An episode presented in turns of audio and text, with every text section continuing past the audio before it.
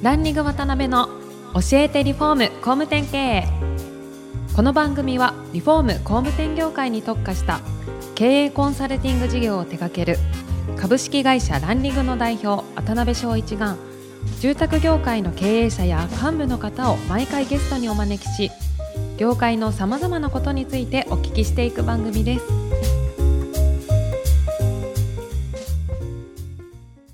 皆さんこんにちは。さあ今週も始まりました。ランリング渡辺の教えてリフォーム工務店経営。第161回目アシスタントの宿坊です。パーソナリティの渡辺です。今週もよろしくお願いしよます。ろしくお願いします。稲葉会長、最終回ですけれども、は、はい。いよろしくお願いいたします。はい。よろしくお願いします。ますで前回ですね、本当に非常にいいというか参考に、僕自身もかなりなるお話をお聞きできたんですけども、はい。最後4回目ということで、稲葉会長の今後の夢とかお聞きしたいんですが、その前に、一つだけ僕個人的にはやっぱり人材の部分で、はい。まあ、稲葉会長が今考えられておられるその採用のポイントであったりとか、あとは今までやってこられた教育のポイントみたいなことが、おそらく工務店さんとかに参考になると思うんで、はい。そのあたり何かお考えがあればお聞かせいただければと思います。はい。よく社員教育なんていうお話もいただくんですけど、うん。これ断言してしまうんですけど、僕、教育はしないです。そもそもできないと思ってます。あ、教育はできない。はい。よく言うんですけど、まあ、はい。三つ子の魂100までもじゃないですけども、ぱり人の性格とかはい人なりってもう子供のうちに幼少期に決まってると思ってて、んで大人になって何か教育をしようと思ってもそれやり方はお伝えしますけど、うんでも根本的な教育なんてできないと思ってて、なるほどなるほど、はい。できない前提でいくと、やっぱりどう、そういう育つ人を採用するかってところになるんですかね？そうですよね。採用っていう部分で、はい。これやっぱりできる人できない人って当然できる人ばっかりで採用できるもちろんね、できない。わけではなくて、で重要なのは、はい。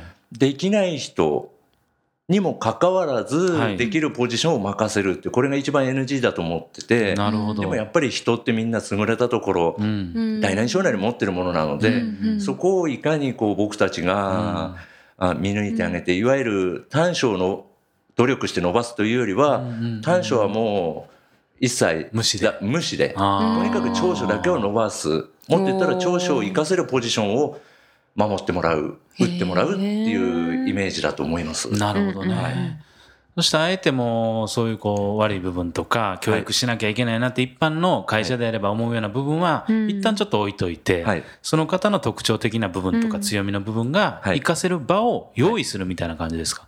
だと思います。なるほどなるほど。はい、これものすごく辛いんですけど、多分ね。はい、経営者、リーダー様、うん。オーナーって多分一番ここやるなって言ったらしんどいと思うんですけど、うん。まず一つ目が怒ることをやめるってことですね、はい僕が思うには。はいはいはい。やっぱりよく恐れは人を黙らせるっていうように、うん。みんなこういい意見を持ってるのにもかかわらず、一方的に怒ってしまうとそんないい意見も聞けなくなる、う。ん。であんまり怒っても僕いいことないんじゃないかなと思ってて、よく言うのが人の一生ははい。負けたら終わりのトーナメント戦じゃなくて、はい。最終的に勝てばいい、うん。まあリーグ戦だと僕思ってるんですよね、はい。前半戦負けたら、うん。中盤追いついて、うん。後半逆転しさえすれば、はい。試合には結果的に勝てるというふうに思ってるんですけども、どね。で。もう一つが、うん。まあ、怒ることをやめるのと環境の整備、環境の整備。はい。うん。これ2つあって、はい。ポイントが一つはチームビルディングはい。ですね。一つのビジョンに向かってうんうん突き進む組織づくりでこのためには、はい。もうがむしゃらにやって勝つというよりは、うんいわゆる少しでもはい確率よく勝てる、いわゆる確率論はい。を環境整備の中に落とし込んでいくっていうことが重要だと僕は思ってます。うんただ闇雲にはい。これをやりなさいというよりは、はい。例えば僕のところで言ったら、じゃあ集客の話ちょっとなりますけど、はい。じゃあファン化された100件のリストがあれば年間10頭取れると。はい。でもっと言ったらじゃあ1回のイベントあたりに新規客が大体僕のところで3万ブーツと集客率が大体5000分の1ぐらいで新規6組ぐらい来るんですね。うんそう6組のお客様が来ると3組ぐらいのお客様が商談に上がってくる。はい。で1頭契約になる。うん631という法則があるんですよ。大体契約率が16%ぐらい。うんうんそうすると、じゃあ一つのチームで年間10頭取らなくちゃならないってなったら、631で契約率16%で計算していくと、まあ単純に10頭取るためには60組の、まあじゃあ新規客を集めてやりさえすれば、10頭取れるといういわば確率確率論ですよね、はい。それに伴って年間のイベント回数を経営者が予算組みをしていく事業計画の中に落とし込んでいくっていうように、ただ闇雲に頑張れというよりは、チームの打率から集客率だったり契約率だったりいろんなのを鑑みた中でどのくらい投資すればいいのかどのくらい集めればいいのかっていういわゆる数字の世界の確率論っていうのを落とし込んでやりさえすればある程度無理なくストレスなくまやっていけるのかなっていう。このチームビルディングと確率のこれが環境整備には僕絶対必要だと思ってます。なるほどね、うん。でそういう中でもちろん採用のところでね言い方とポンと出会えたらいいと思うんですけど、はい、逆にそのこんな人を採用するとかなんか基準とかそのあたりって稲葉さんの中であるんですか？はい、はい、あります。これはまあ、合ってるかどうかは別として、3つの Q っていうのが僕の中にあるんですね。3つの Q。はい。で、1つ目が IQ。はい。2つ目が EQ。EQ。で、三つ目が S q はい。まあ、一つ目の IQ は知性ですから技術とか知識、テクノロジーということになるんでしょうけど、うん、で、EQ が理性。はい。いわゆるコミュ力だったり、はい、道徳的なものですかね。うん、で、S q が感性。はい。いわゆる感覚だったり、その人のセンス。まあ、こういったところを見ていく中で、まあ、この人がどこのポジションに一番適しているのか。だ全部平均点以上じゃなければいけないってことはないです。なるほど。どこが一番優れているのか、どこが一番合っているのか、好きなのかっていうところをいち早く気づいてあげて、それが一番こう適す適材適所のポジションを僕たちが与えてあげるっていうことです、なるほどね。で、そこにもう一つです、その採用っていう部分で言うと、ここ絶対譲れないんですけど、この IQ、EQ、SQ がいくら優れてても、これない人は絶対僕チームに入れないです。もっと言ったらチームメイトとして組まない。それ何かというと、これは、誘われ度です。誘われ度。誘われ度。やっぱりいくら、この IQ、EQ、SQ が優れてても、誘われ度。例えば仕事でも遊びでも何でもいいんですけど、やっぱり人気者であり、いい人って周りからご飯行こうよ、食事行こうよ、一緒にゴルフ行こうよ、一緒に仕事しよう。よ。でも常に誘われるんですよね。なるほど。でも誘われない人って、まあ一概には言えないですけども、やっぱりそういう理由もあるという中で、僕はもうとにかく周りから誘われる人を常に重要視してます。チームメイトに加えるためには。なんか新しい、初めて聞きましたね。はい、誘われと。はい。人気者はやっぱり誘われます。なるほどね。で、人気者には人気者の理由があるっていうふうに僕感じてます。で、さらに、そこからリーダー、社長になってもらうためにはと、ここにもう一つ必要不可欠なものがあります。これも絶対必要です。もう一個階段があるんですね。はい。はい。これは巻き込み力ですね。巻き込み力。はい。やっぱりリーダーになる人には僕は巻き込み力っていうのは絶対必要だと思ってて。で、そうですね。何をやるにしてもこうやろうよやろうよ行こう行こうよ。常に会話の中心にいる、はい、そういう人っていると思うんですけど、やっぱりその人たちってリーダー向き。だと思ってます。よくいろんな経営者様が、あいつに任せたけどあいつはできなかった。怒る人がよくいるんですけど、そもそもこういうところを僕見てたのかなって。いやリーダー向きじゃない人にリーダーを任せる。で、リーダーとしての勉強をさせる。これは本人にとってストレスだと思います。そっか。確かに。だからそもそもやっぱりそういう巻き込み力であったりとかを持たれてる方をしっかり抜擢しないとなかなかしんどいということですよね。そういうと。はい。確かにね。いや、なんかもっともっとお聞きしたいんですけど、最後に会長のですね、今後の会社のビジョンとか、そのあたりに入る前にですね、はい、今、スタイルデザインネットワークをスタートされてらっしゃると思うんですけど、もともとどういうきっかけでそういうネットワークを全国広げていこうっていう感じになられたんですか？はい、はい、これは、まあ、僕自身がその工務店経営をしていく中で、はい、まあ、いろんな、まあ、同業者リーダー様と付き合っていく中で日々話してることが2つありまして、はい、一つは消費者の価値観とニーズの多様化、はい、IT の普及によってかつて知りようもなかった情報がダイレクトに伝わるようになったじゃないですか。うん。はい、でこれに伴って物やサービスがものすごくこう重要視されて、うん、量から質への転換が求められてきましたよね。はいうん。でさらにもう一つは変化のスピードですね。うん、もう先週人気だったものが、はい。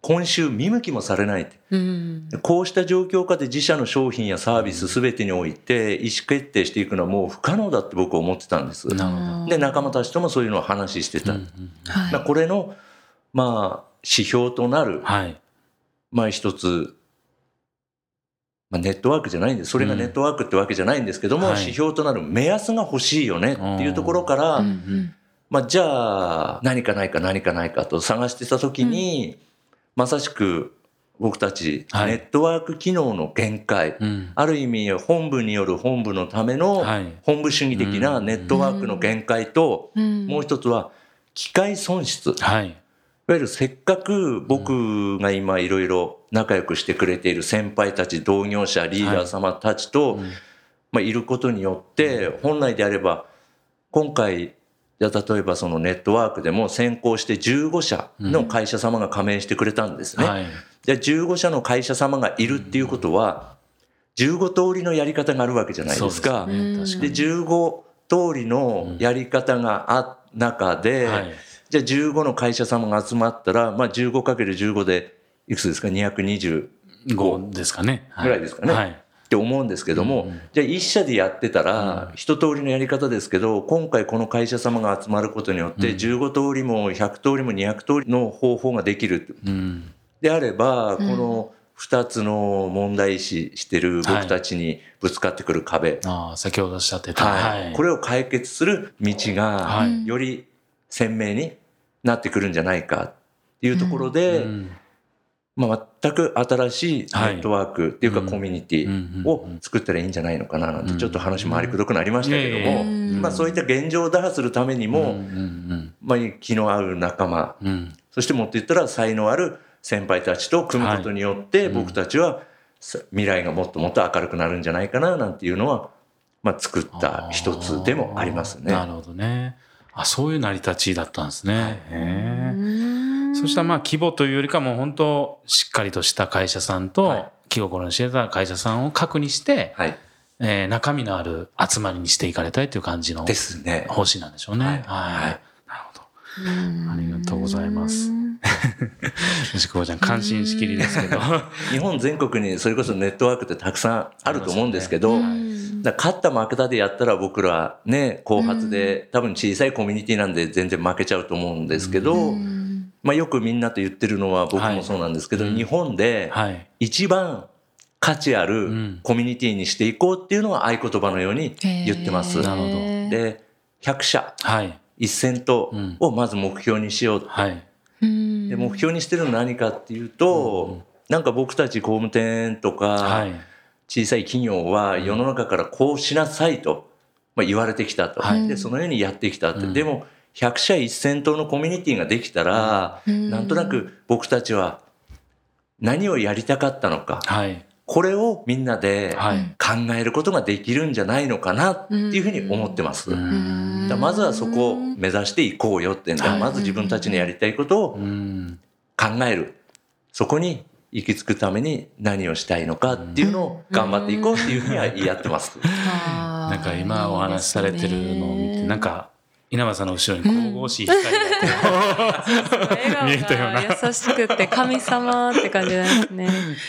ありがとうございます。どうですか？4回通じて牛久さん最後。いやすごい顔に優しさがやっぱり出てます出てますよね。これまでの苦労となんでしょうね。私普通に最初は新卒で就活をしたんですけど、やっぱいろんな会社を見たんですけど、はい最初に友達とかもやっぱ配属どこになるんだろうとかっていう時期に、うん、結構面接ではこういうことやりたいって言ったんだけど全く違うとこになっちゃったとか、わざとそういうふうにされちゃったみたいなこととかも聞いたりしてたんですけど、やっぱそういう会社が多い中でその人のやりたいこととかいいところをちゃんと見て配属してあげるとか、長所を伸ばしてあげるっていう考え方は、やっぱり他の会社ができてないところだったりもすると思うので,、はい、そういうふうにやってくれたらやっぱり社員もその気持ちに応えようと思って頑張ると思うしすごく感動しました。すごくいい会社。面接受けに来た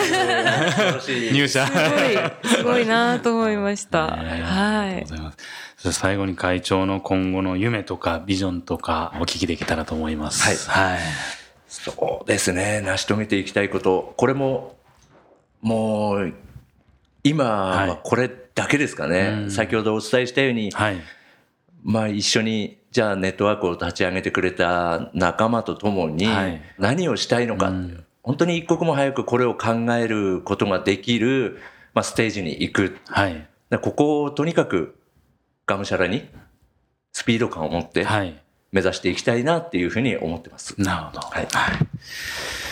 はい。なんか4回にわたって、僕もちょっと面接受けに行こうと思うんですけど。受かるといいですね。落ちるとちょっとね。落ちるとね。